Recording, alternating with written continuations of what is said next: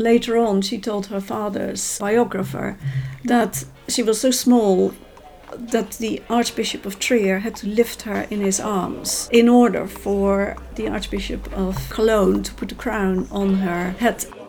The contemporary press condemns Empress Matilda while it praises Queen Matilda for basically the same behavior, but society tolerated assertive behavior of women on behalf of husbands she created a role for herself at the death of her husband that is far more assertive and full of determination.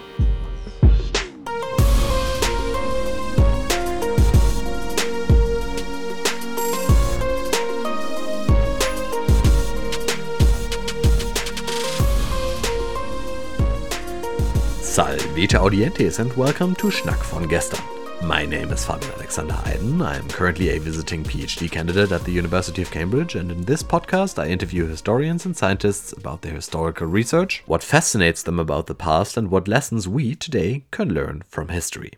In this first ever English episode of Schnack von gestern, we will follow the fascinating career of a woman that lived some 900 years ago, but whose actions have left many traces in history.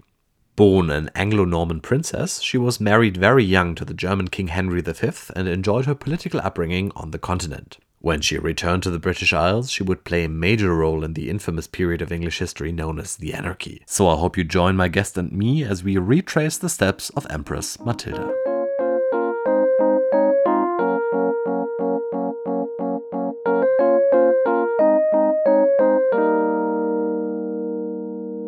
I'm very happy that I got to follow the invitation by Professor uh, Elisabeth van Houts today. She's a fellow at Emmanuel College and a honorary professor of medieval European history at the Faculty of History here in Cambridge. Dear Elisabeth, thank you so much for taking the time and talking to me today. Pleasure. I'm very excited about this interview throughout your career you've engaged with well i would say many different topics but women in, in history women in the medieval world they show up quite frequently. Before we get into the the nitty gritty of the talk today i was wondering if you could tell me what was your first point of contact with women in the medieval world and what made you want to commit to researching them?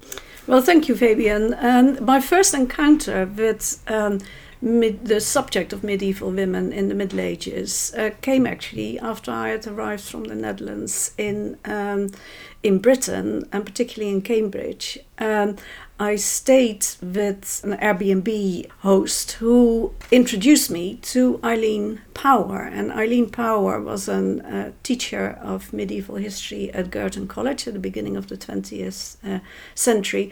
And she wrote two famous books for a general audience. One was Medieval People, and the other one was Medieval Women. And when she heard that I was a medievalist working in the library at Cambridge. She said, I'm sure you know Eileen Power, and I'd never heard of her to my great uh, shame. So I began to uh, read about her, and she was absolutely revolutionary in the approach to medieval history. That she did that through the uh, through the lives of uh, the women rather than conventionally studying the men of the Middle Ages. And at that stage, I was still working on uh, on other topics. But once I got a job in Cambridge and began teaching myself, this was in the, the middle of the 1980s, I was approached by students with topics that I wanted to do on medieval um, women, and there was no one in the history faculty who was particularly interested in mm. um, in teaching that. So it was the demand of the students that made me interested in uh, in in women, and before I knew it, I had several PhD students who wanted to work and write um, about medieval um, women, and I think this demand for knowledge about medieval uh, history through the eyes of women was a result of the second wave of feminist um, activity both in the States and in Europe, where the interest in women and power, or rather lack of power, was translated in questions about the past. So, if in our own time we felt that there was a struggle going on, did women in the past experience struggles of this kind? And the, the final point I want to make is that I've always tried to resist putting women in a position of the victim. And I've always tried to emphasize that in whatever circumstances you live, there might always be a leeway for men and women in positions of being disenfranchised to see what the margin is for agency and um, persuasion, um, expressing one's opinion and influencing how decisions are being being taken. I'm sure that I will learn a great deal still about uh, one particular woman that we will talk about today. And that woman went by the name of Matilda. She was born at the very beginning of the 12th century into the Norman dynasty, which at this point had been ruling England for quite some time. Maybe you can tell us a little bit about the world that Matilda was born into and what expectations would have been raised towards her as a woman born into this noble family. Yes, so Matilda was born in 1102, less than 40 years after the Norman conquest of England. So she really sits on the threshold of the third generation of Normans who ruled England. Her parents combined two aspects of British society. On the one hand, her father was King of England and, and eh, was the son of William the Conqueror, famous William the Conqueror. He was Norman, whereas her mother was a British princess. And the marriage was absolutely a political union combining the conquered and the conquerors. And Matilda, all through her life, we can say, was acutely conscious of the position she filled as as the sort of the product of this union mm. of uh, the Normans and the English. Now, with regard to the situation in um, in England, the political and social uh, situation, England definitely was still coming to terms with being a conquered country. Mm-hmm. It's not until the middle of the 12th century that we can say that the Normans and English had sufficiently assimilated for them to see a combined polity. The beginning of the 11th century, that wasn't remotely uh, the case, and there was still a great deal of animosity present in English society. And one of the ways in which Matilda's parents used her, and this was entirely conform the, the customs um, of Western European royal uh, families, is to use her for a marriage that would bring prestige and legitimization to this relatively young dynasty. So, from her father's perspective, a marriage to a continental king would be fantastic. And in particular, a continental king who was the emperor would would help to legitimize his own political situation in England from the perspective of the German king, Henry V. It's a little bit more surprising why he wanted to ally himself through a marriage with mm. this upstart uh, Norman uh, dynasty.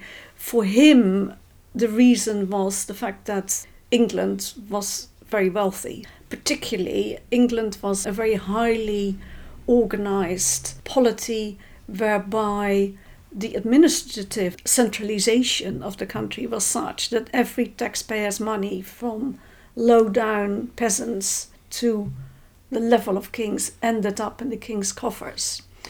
And we know Matilda married um, Henry with a dowry of 10,000 uh, marks, and 10,000 marks is 7,500 pounds, which I don't know what the equivalent in, in modern times would be, with uh, several million dollars. So she came mm. with a fantastic amount of money, which he then, in due course, used to finance his expedition to uh, to Italy. So both parties, the English Henry and the German Henry, saw in this marriage um, political advantage for themselves, and the woman at the center of this union was basically used by the men around her to, to confirm this alliance.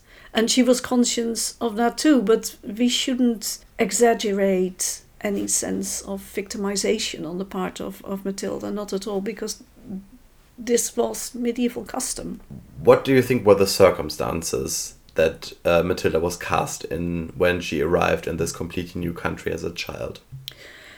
But the first thing to say is that um, although the union itself was a customary alliance between kings, the age of the bride was exceptionally young, and it's very interesting that contemporary commentators mention the fact that she was very, very young. So she was eight when she met her husband, who was 20 years older than her, at Liège in uh, the Low Countries. They went to Utrecht, where the betrothal was celebrated, and then a few months later in Mainz, still aged only eight, she was crowned queen. And the interesting thing there is that Germany is one of the is an exceptional um, polity where brides were crowned queen before they were married. And that has something to do with the fact that a king who becomes emperor has to be absolutely sure that the wife he marries is of queenly status.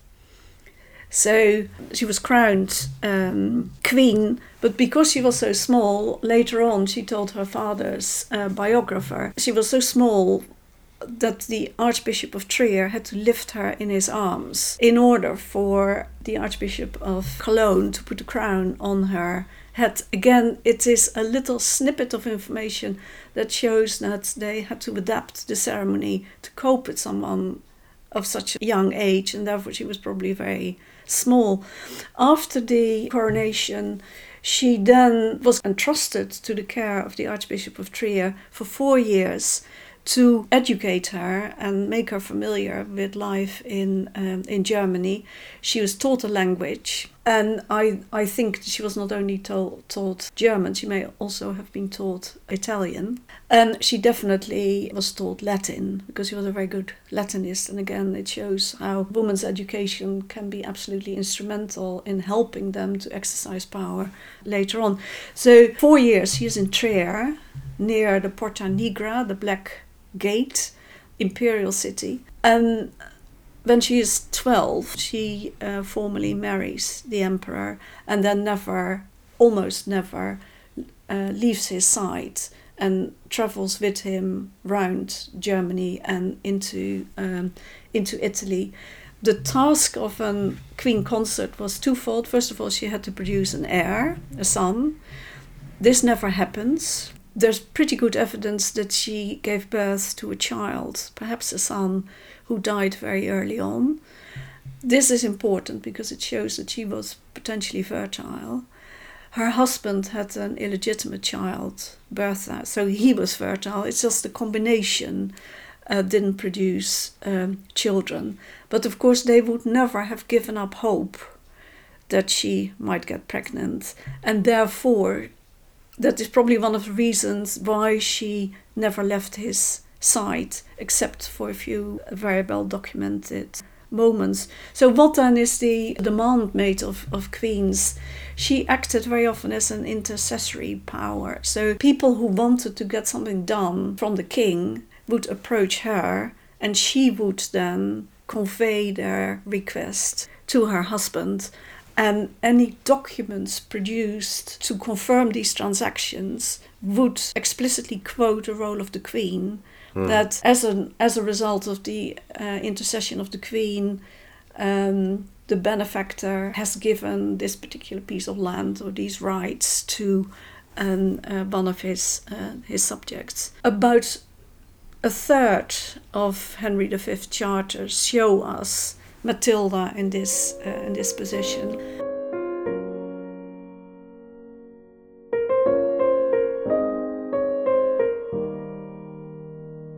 Apart from acting as an intercessor, and we we must remember that she doesn't have any children. She is twice left as regent behind when the king went elsewhere. On two occasions in northern Italy, she acted in her husband's place as judge in um, um, in court cases, and this is unusual in a German context because the last queens who had been in that position were the Ottonian queens a hundred years earlier. So the fact that Henry left his wife then aged 16 and 17 Mm. to really take his place and act with full powers in these court cases means that she was trusted, that she was deemed capable of doing this, and that he could hand over some of his work to her. Now, the reason why I'm stressing this is that for Queen's consort to be acting like that, we usually see them in the role of regent. They have children after the death of a husband or when the husband is on uh, on expedition. We don't normally see this happening for a childless queen. So in that sense, Matilda is um, is unusual. And the, the repu- her reputation in Germany, insofar as we can reconstruct it from German sources, is on the whole very, very positive. There is not a bad word to be found about Matilda. And again, compared with other Queen's consort, uh, you know, Queen's consort are, are very often used as a scapegoat. You know, if the king does Mm. something stupid, and it's not the Mm. king's fault, but it is, might be his wife's fault. I mean, we don't have any of that for Matilda. Yeah, and it's clearly not bought with being just a pawn in the game of politics, right? Because she is she must have been extraordinarily well connected and would have enjoyed a lot of acceptance for her high status. Um, perhaps before before we move on, she she is known especially in England as Empress hmm. Matilda. How how did she come by that title? How does one become an emperor or an empress in the Middle Ages? The title of emperor was the privilege of the pope. So only the pope could make someone who was king an emperor. And in, in Germany, there was a tradition ever since uh, Otto I was the first king to have been crowned emperor, that the king would be given that honor by the papacy. And any king crowned emperor could then ask for his wife, the queen, to be crowned empress. Now, in the case of Henry V and, and Matilda, there is debate both about the um, the coronation of Henry V. We know that Henry V was crowned emperor by the Pope in uh, 1111. that was before he was married to, to Matilda. When they then go to, to Italy the second time, between 1116 and 1119, there are several moments that we know that they wear crowns in Rome, but to what extent these are festive occasions where you wear your royal crown, or to what extent she was crowned empress, that is not entirely clear, and that has to do with the political situation. All we know is that in German documents, she's only ever referred to as Regina, as queen. She's never referred to as empress during her lifetime or during her time in Germany. From the moment she went back to her father after the death of her husband, she consistently called herself and referred to herself as Empress Matilda. And there are very various reasons for that. One was purely status. You were always addressed by your highest title in the Middle Ages.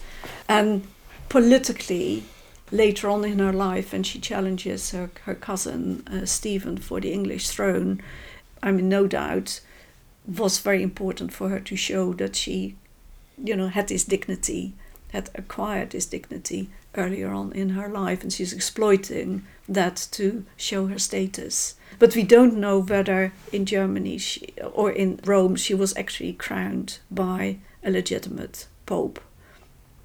But of course, it shows that she had a lot of agency in this, and she was quite fond of it, and she knew the relevance of this of this title. And I think it's an interesting connection to today's world as well, right? Mm. Because we surely we, we we fight a lot as well about what what are the proper terms to use uh, and like uh, language has become a much more contentious issue in the last couple of years and I think there's a there's a tie back to that in the past Abs- absolutely, and she was uh, she was very good at what we might call public relations. And the use of titles and her her previous status became absolutely relevant for her um, political career later uh, later on. And I think you have to have intelligence, you have to have a sense of agency, and you have to have a very strong sense of purpose to make that work. And of course, there is a debate whether calling herself empress ultimately was to her advantage or mm. whether it worked to her, her disadvantage. But certainly it shows how important she considered her status was when she became a widow. And I can say something more about that if you like. I would very much like to. Yes. Uh, so as you as you mentioned already, yeah. in 1125, her German husband Henry died, and the marriage had remained childless to this point. And then Matilda did not remain in Germany, but she moved back to England. What does this tell us about her standing in the German court, and do we maybe encounter here a limitation that was placed on her precisely because she was a woman, something that would not have befallen a man?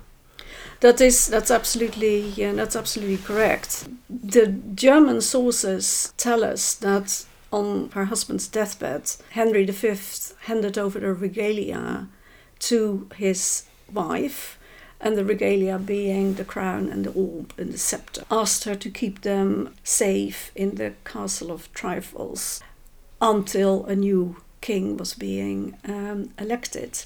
There's also information in from a later historian, Otto Freising, who tells us that after the death of her husband, she was tricked into handing over the regalia to the Archbishop of Mainz. We're not entirely sure what uh, what exactly uh, happened. What is, however, very intriguing is her own reminiscences about this period, which emerge later on in the work of her father's biographer, because in that biography, written in about 1139, uh, so about 14 years after she had left Germany, we catch something of her memory as widow because she tells this biographer that eminent princes of the Roman court, well aware of her prudence and charming character, had expressed their wish, while her husband, the emperor, was still alive, that she should rule over them in every way, and for this reason followed her to her father's court, making this petition. So, this is absolutely extraordinary for a widowed queen to claim that the princes of Germany wanted her to rule over them. What do we make of this? There is absolutely nothing in the German sources to confirm this claim that Matilda uh, made. What I think happened towards the longer she remained childless, the more she and her husband had to face the fact that as a couple, they, you know, when he died, there would not be a succession by a prince of the Salian house. And that must have worried both of them extraordinarily. There must have been discussions with their with the other princes of the realm who all would have realized that a succession crisis was coming. I have some ideas what might have been seen as potential solutions for Matilda, there might have been a prospect of her remarrying in the hope that after marriage she might have produced, um, might produce an, a child. There might have been the thought that she might have remarried one of her husband's cousins, so that the, she might have been instrumental in continuing the dynasty. Um, nothing, of course, came of it because we know that uh, you know Henry died in May 1125 and by August, a new king was elected. So we talk about a relatively short time span. But um, the fact that Matilda felt that there might have been a possibility that she might have stayed in Germany is is very is very interesting. Now she never contemplated what some other widowed queens did was entering in a monastery. That was absolutely mm. not not on. We think that she would have preferred to stay in Germany, but that her father called her back. And this has had to do with the fact that in the meantime, in England, there was a crisis situation because in 1120, Matilda's younger brother, the legitimate heir of her father, had drowned in a shipping accident, um, the White Ship disaster.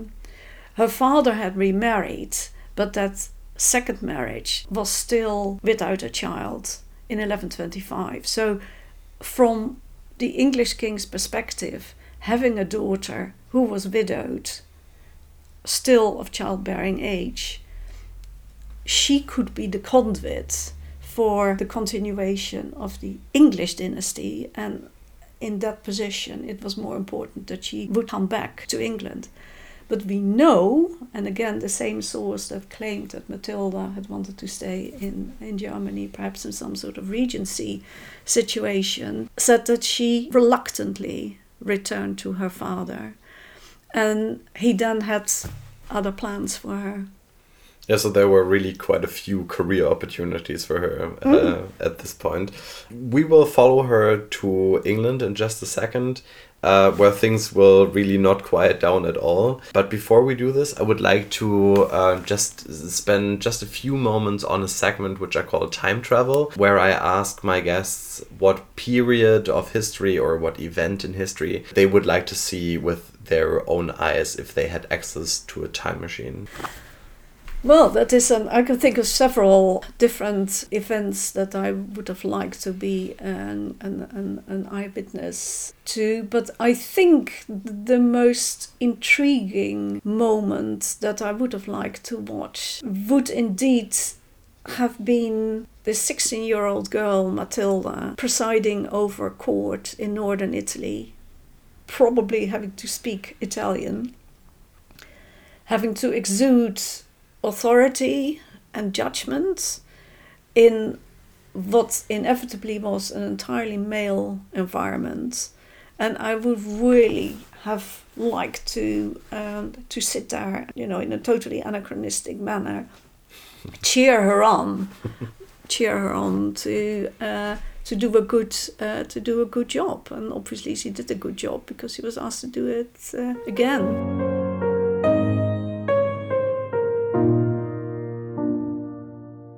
On her return to um, England, Matilda comes into a situation where she is now the eldest child of her father. What is the situation in England and how, how do things progress when she arrives in England?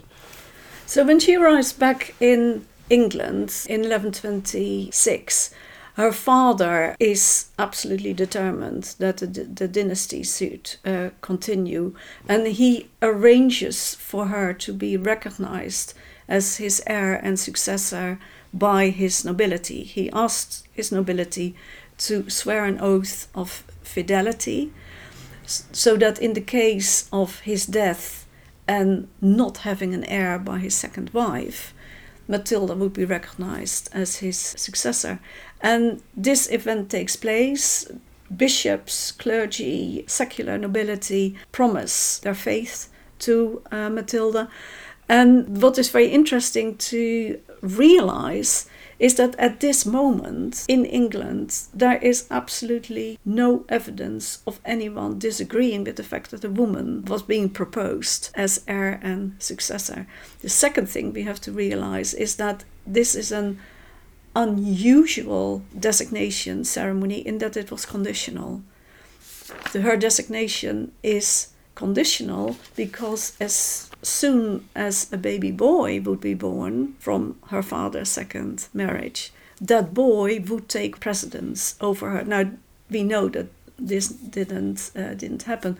Meanwhile, it's all very well to say Matilda is and successor in order to continue the dynasty, but beyond Matilda's life, the dynasty needs to be continued and therefore she needs to marry. And her father marries her off to Geoffrey of Anjou, at that stage not even a count.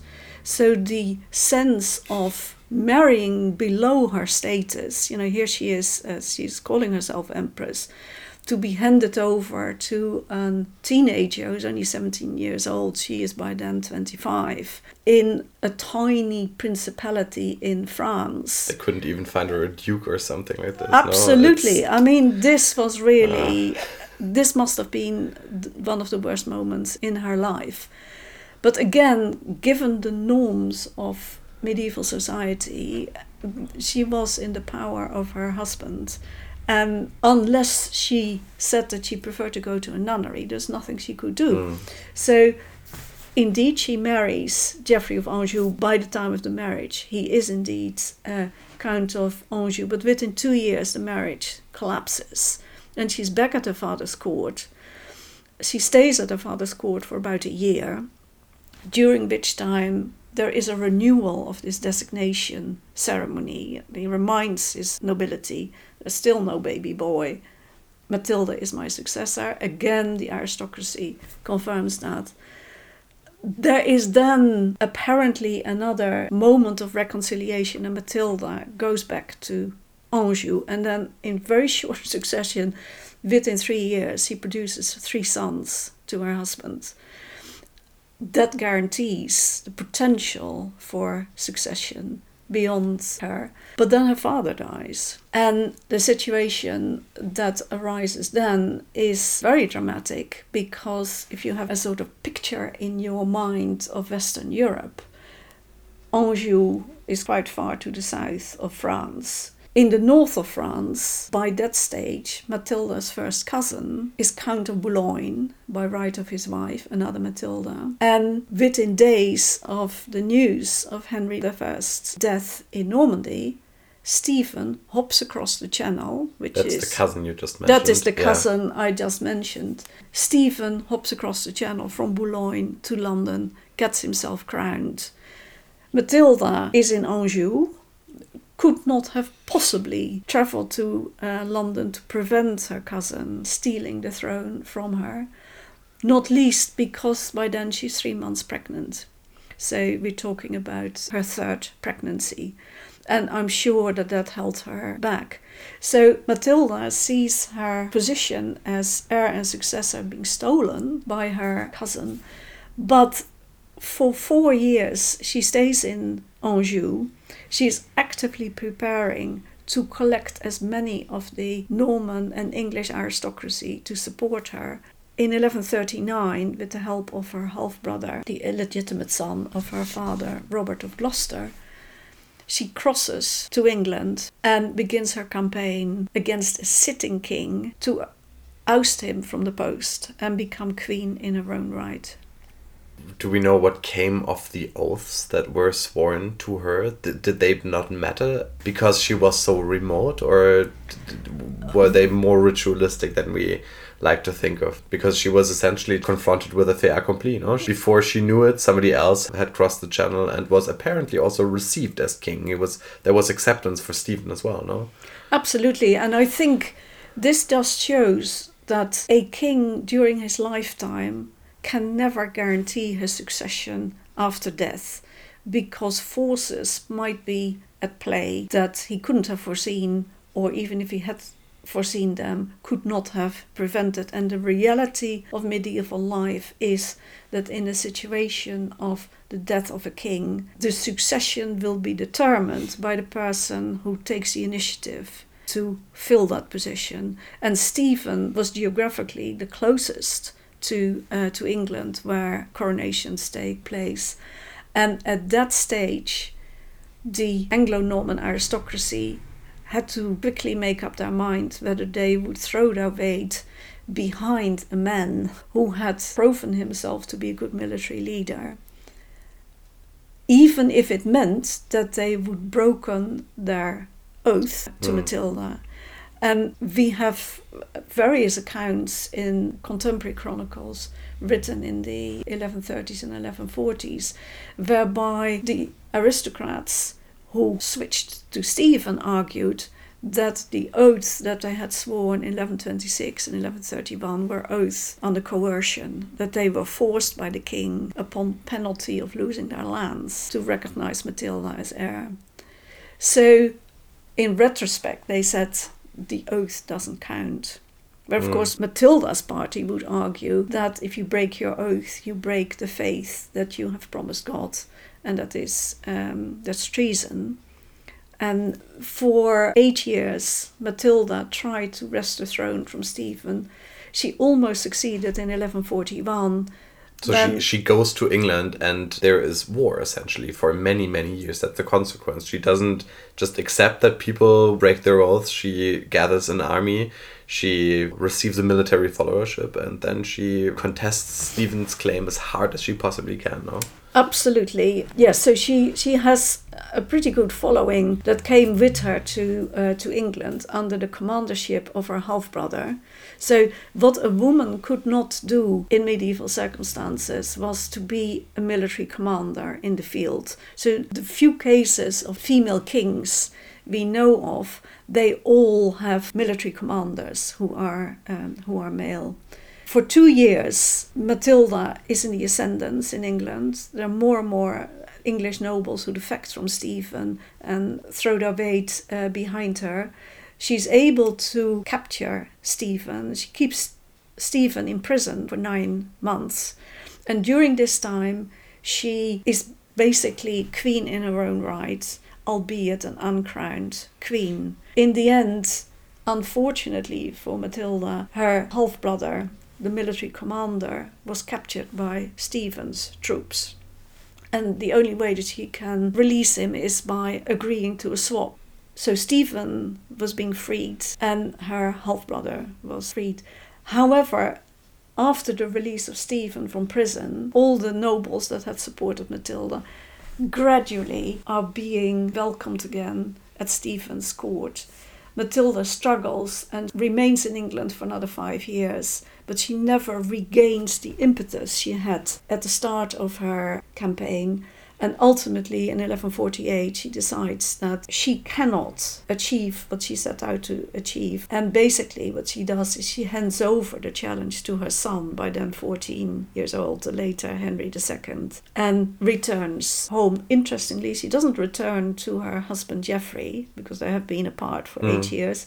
She returns to Normandy and settles down there for the last 20 years of her life. And that is the end of her career. But of course, her work during those eight years in England was absolutely instrumental in providing a basis for her son to renew the challenge. And ultimately, in 1154, when Stephen dies, it is Henry II who becomes king of, uh, of England. And he would never have been in that position if after the death of her father, Matilda had given up. And I think one detail from from the series of wars, which I find quite entertaining, is that the battle which ultimately forces Matilda to release Stephen from captivity, Stephen's troops are led by his wife. So the, the men on the whole really don't get a whole lot done in this entire in this entire phase. No, you're, you're, you're absolutely right about that, uh, Fabian, because the main obstacle for Empress Matilda as pretender to the throne was her cousin, um, Queen Matilda, wife of Stephen, who acted as regent for Stephen while Stephen was in captivity. And she was a formidable woman.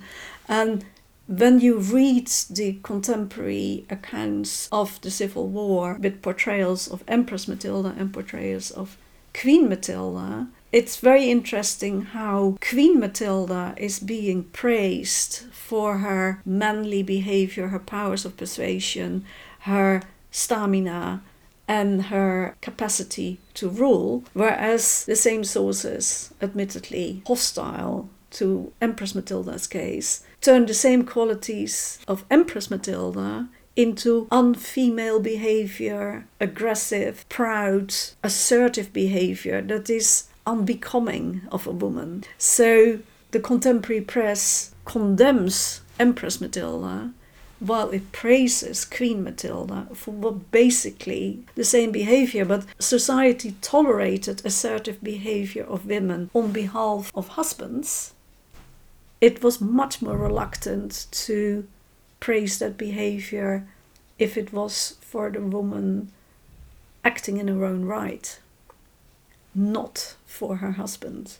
and that makes the the, the difference in uh, in assessing these women's actions to us that seems very inconsistent and unfair but i'm afraid um, in in the context of her time you can see why these chroniclers argued the way they did clearly it's very fluid the way mm. what kind of mm. expectations mm. people mm race mm, based on, mm. on on on gender mm. and i don't think that's very different from how today works as well i think it the way we look at the way gender is sometimes interpreted is also very utilitarian and there's nothing really fixed about this and it shouldn't mm. maybe surprise us that this was no different really in the in the middle ages no again uh, you're absolutely uh, right and uh, we, we all know the, the female chief executive who is seen as bossy, whereas a male chief executive of a big firm uh, doing exactly the same is described as being assertive.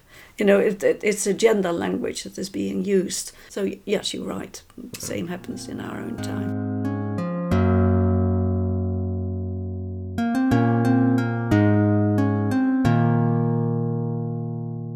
Yeah, so we can now look back on this extraordinary career in which Matilda really struggles for power and achieves a huge amount of it, really. Mm. And in the end, she does succeed in not becoming Queen of England herself, but in securing the succession of her son to the English throne. And I would maybe just like to circle back now mm-hmm. because we mentioned what the expectations would have been that people might have had for her when she when she was born. So do you think that she defied those expectations and, and how, how extraordinary a career was the one of Matilda? I think it was an extraordinary career, and she certainly did not behave conform the expectations that most people would have had of her when she was born. She created a role for herself, you know, at the, the death of her husband, the first husband, the, at the death of her father, that is far more assertive and full of determination what she wanted to do than most women of her time, insofar as we have evidence for uh, that. So I would certainly say that she was unusual in that uh, respect. In a sense, it is interesting to look into the future from Matilda's perspective and think about the two queens in the 16th century who certainly knew of Matilda's attempt to become queen in her own right, and that was Mary and, of course, Elizabeth I, daughter of Henry VIII. Mary briefly was queen in her own right, jointly with her husband Philip of Spain, but very, very brief period. Whereas Elizabeth I, as we know, ruled England for many decades but never married. And there is some evidence that she demanded to be told about Empress Matilda and realized that by remaining unmarried, she would avoid Matilda's problems by having a, a, husband who might not have been seen as a suitable consort for a queen in her own right in uh, in England. When Matilda died in her 60s, she was buried in Rouen, and we know what her epitaph read. We know what her gravestone essentially said. And I would maybe just like to read it out, and maybe you can tell us what it means. And then I would like to know if you think that Matilda would have been happy about what it said. So it reads Ortu magna viro major, sed maxima partu, hic jacet Henrici filia sponsa parens. Yeah, so that means great by birth, greater by marriage, greatest in her offspring. Here lies the daughter of Henry, the wife of Henry, and the parent of Henry. So it's very interesting that uh, Matilda is defined as daughter, wife, and mother to men called Henry. In the process, her second husband, Geoffrey, is completely uh, overlooked.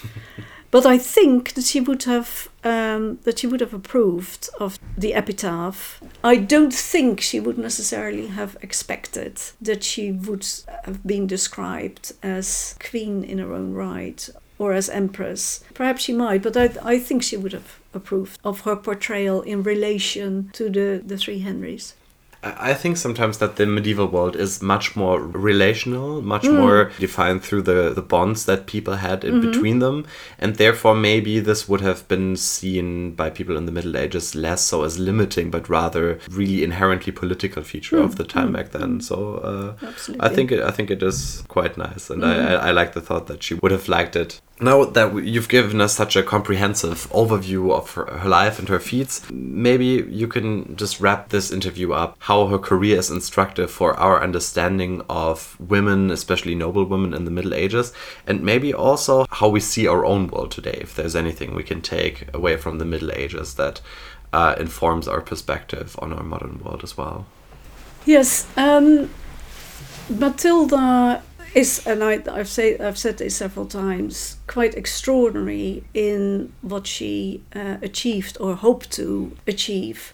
But we shouldn't overlook that there were quite a number of elite women who achieved a great deal in the Middle Ages, and we are gradually discovering their actions by doing more research. What her example might mean for our own time is that I think Every generation produces women of extraordinary vision, skills, and agency and that it then entirely depends on the structural aspects of society to what extent they can make their achievements or, or, make their aspirations become reality. And I think I would like to come back to the medievalist and historian Eileen Power, who showed in her work at the beginning of the, the 20th century that by simply keeping our eyes open and reading the evidence of the past, we should not focus exclusively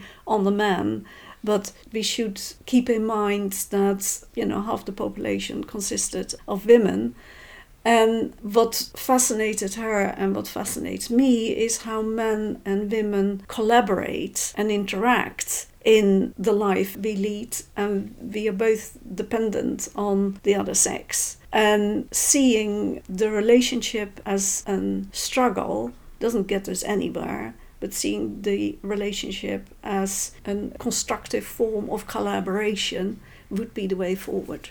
Dear thank you so much for uh, going on this uh, journey with me and for taking the listeners along as well. And uh, yeah, for talking with me today.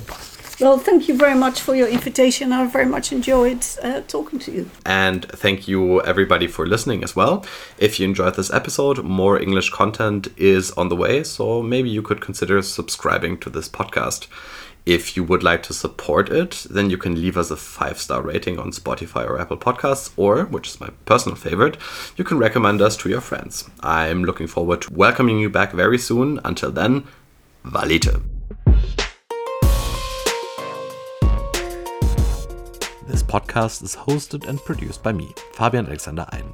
My guest for this episode was Elisabeth van Houts. Music and mastering is done by Daniel Müller. The graphic design was created by Christian Dietz. If you want to see more of their work, you can find links in the show notes. Hic Explicit Podcast.